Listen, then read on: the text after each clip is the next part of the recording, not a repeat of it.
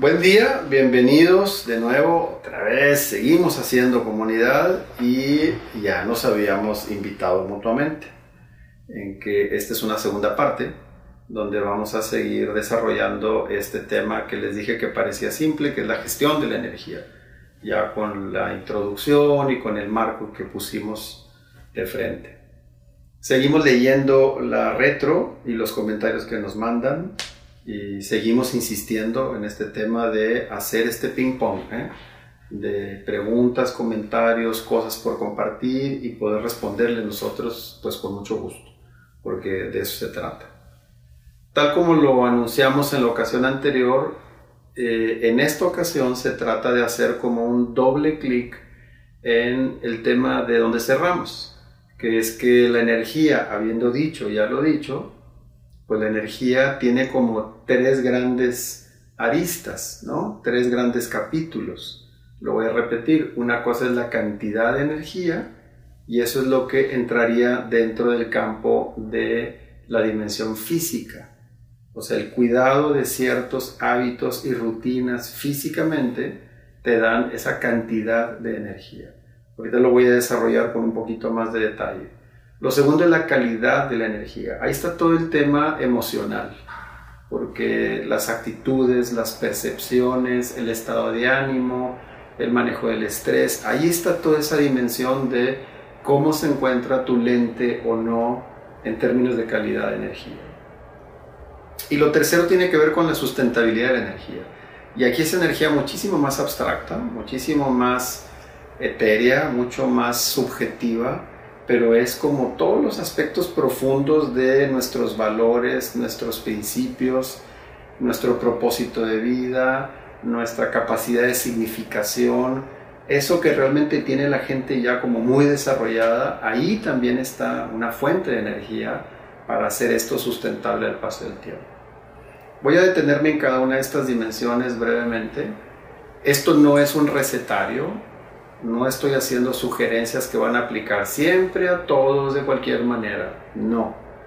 Pero sí nos gustaría que en esta segunda parte ustedes se lleven algunas reflexiones un poco más aterrizadas. Yo creo que ya la primera parte nos dejó algo de tarea, mínimo ponerle nombre al tema, de que gestionar mi energía es una tarea, es un tema per se. A lo mejor jamás lo había pensado, ¿eh?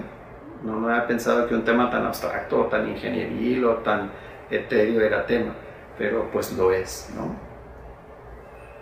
Comencemos con la dimensión más concreta y aquí me gustaría detenerme con una práctica particularmente. No puedo ni por mucho declararme yo experto ni de nutrición ni de acondicionamiento físico, porque y estaría padre ¿eh? que invitemos expertos que nos acompañen para discutir del tema con mucha más profundidad.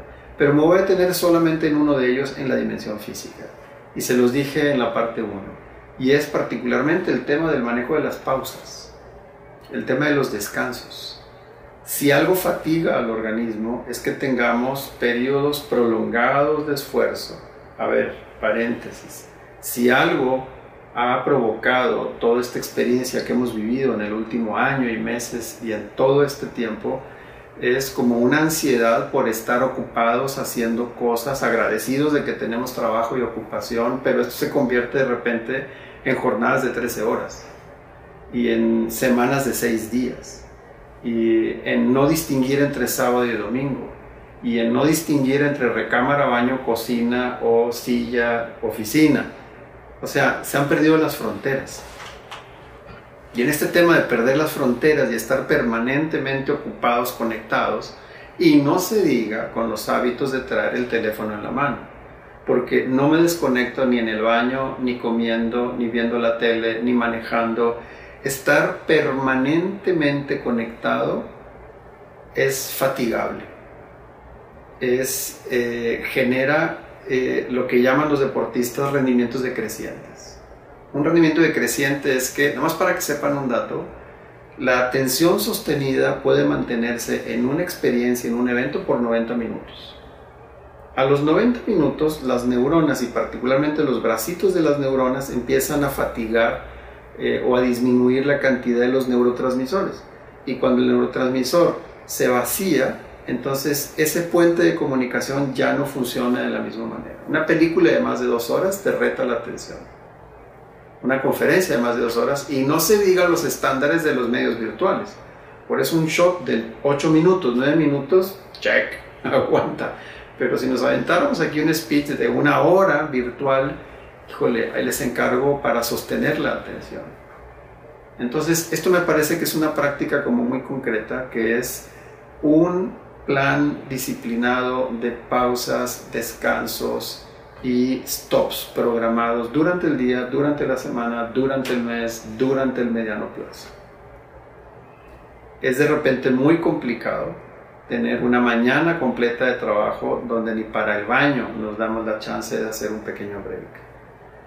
A veces lo que termina pasando cuando no hay pausas es que estamos como fatigando la manera de ver las cosas entonces ya no se nos ocurre nada nuevo, la toma de decisiones influye y disminuye, la irritabilidad aumenta, el cansancio disminuye mi capacidad para poner atención, entonces ya no estamos en rendimientos óptimos, sino en rendimientos decrementales.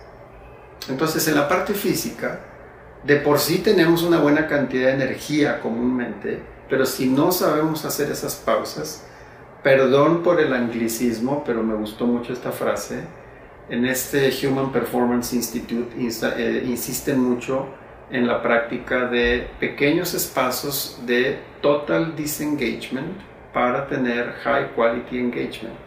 En español sería pequeños espacios de pausa y desconexión para tener alta calidad en la conexión con las cosas que hacemos.